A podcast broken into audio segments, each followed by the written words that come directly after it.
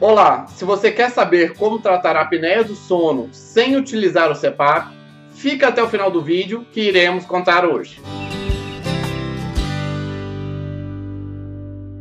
Olá, o meu nome é Dr. William Rezende do Carmo, sou médico neurologista, fundador da clínica Regenerate e no meu canal falo sobre neurologia geral, Parkinson, dor, sono, emoções e toda semana temos o Neuronews na qual trazemos as últimas novidades do mundo da neurologia para você. Se quiser receber novos vídeos, se inscreva no canal e clique no sininho para ter a notificação de cada vídeo novo.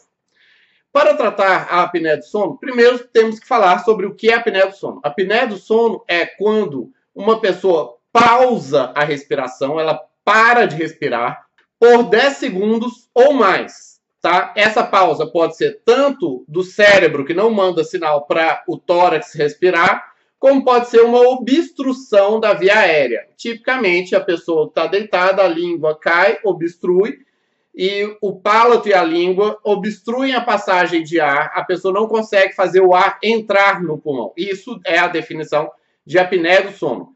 Mais que 10 segundos sem respirar.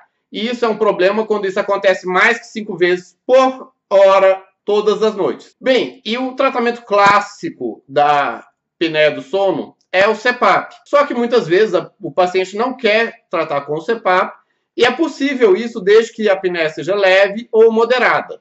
Para a apneia grave, o tratamento indicado mesmo é o, o CPAP. Mas para tratamento de apneia leve e moderada é possível tratar sem o uso do CPAP. Qual que é a primeira opção que nós fazemos. O uso do aparelho intraoral. O aparelho intraoral, ele é como se fosse uma placa, igual placa de dentes que os dentistas fazem para a pessoa pôr para não ficar mordendo durante a noite. Só que em vez de pôr só em cima, a pessoa põe em cima e embaixo, e uma placa é conectada com a outra, e ela faz assim com a, a mandíbula. Ela puxa o queixo um pouquinho para frente, a pessoa fica assim, ó.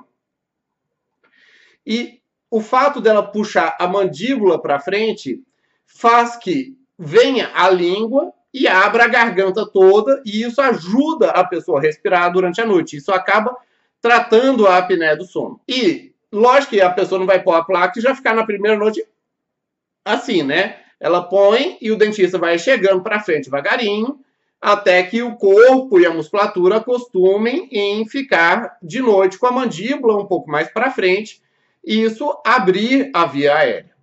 Além do uso do aparelho intraoral, é possível utilizar a fonoterapia, que é fonoaudiólogo. O fonoaudiólogo, que é o profissional da fala, da deglutição, da língua, da garganta, esse profissional ele tem terapêuticas de exercícios para a língua, para o palato e para a garganta, que são músculos, para que esses músculos fiquem mais firmes, mais rígidos mais consistentes e não fiquem tão flácidos a ponto de colabarem ou caírem quando a pessoa deitar.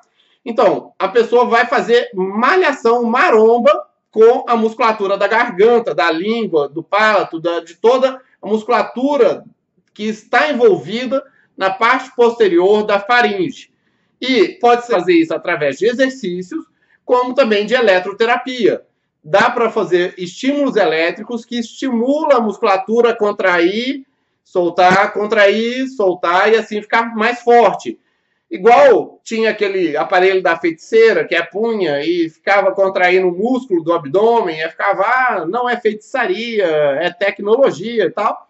É possível utilizar eletrodos para a musculatura da língua, da faringe, para fortalecer esses músculos para que eles não relaxem tanto e não caiam durante a noite. E assim reduzir a apneia. Normalmente eu uso o aparelho intraoral e mais fonoterapia com eletroterapia.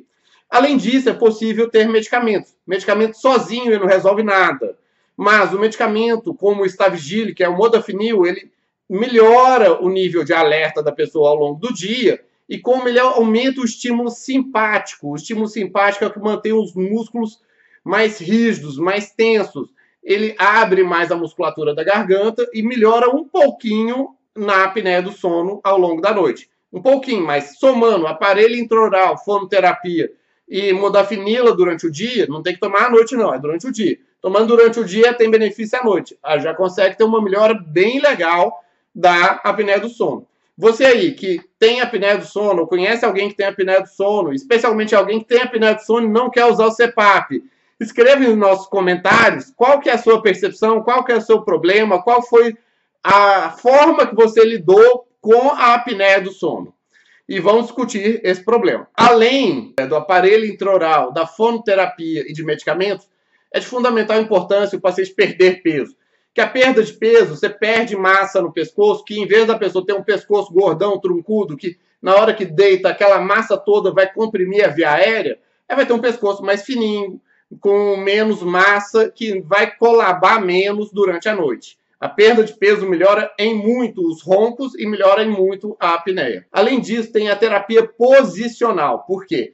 Quando a pessoa dorme de barriga para cima, a língua tem maior tendência, pela própria gravidade, em cair para trás.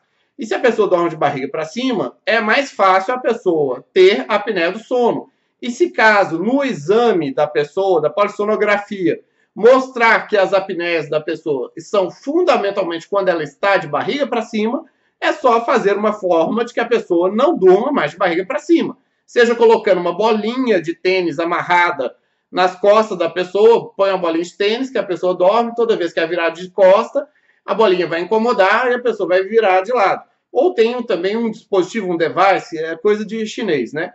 Ele, tipo, um, uma coisa, parece uma sanfona que você põe debaixo da pessoa, toda vez que a pessoa vira e deita de barriga para cima, o negócio se infla, infla, infla, infla, e faz a pessoa deitar de lado.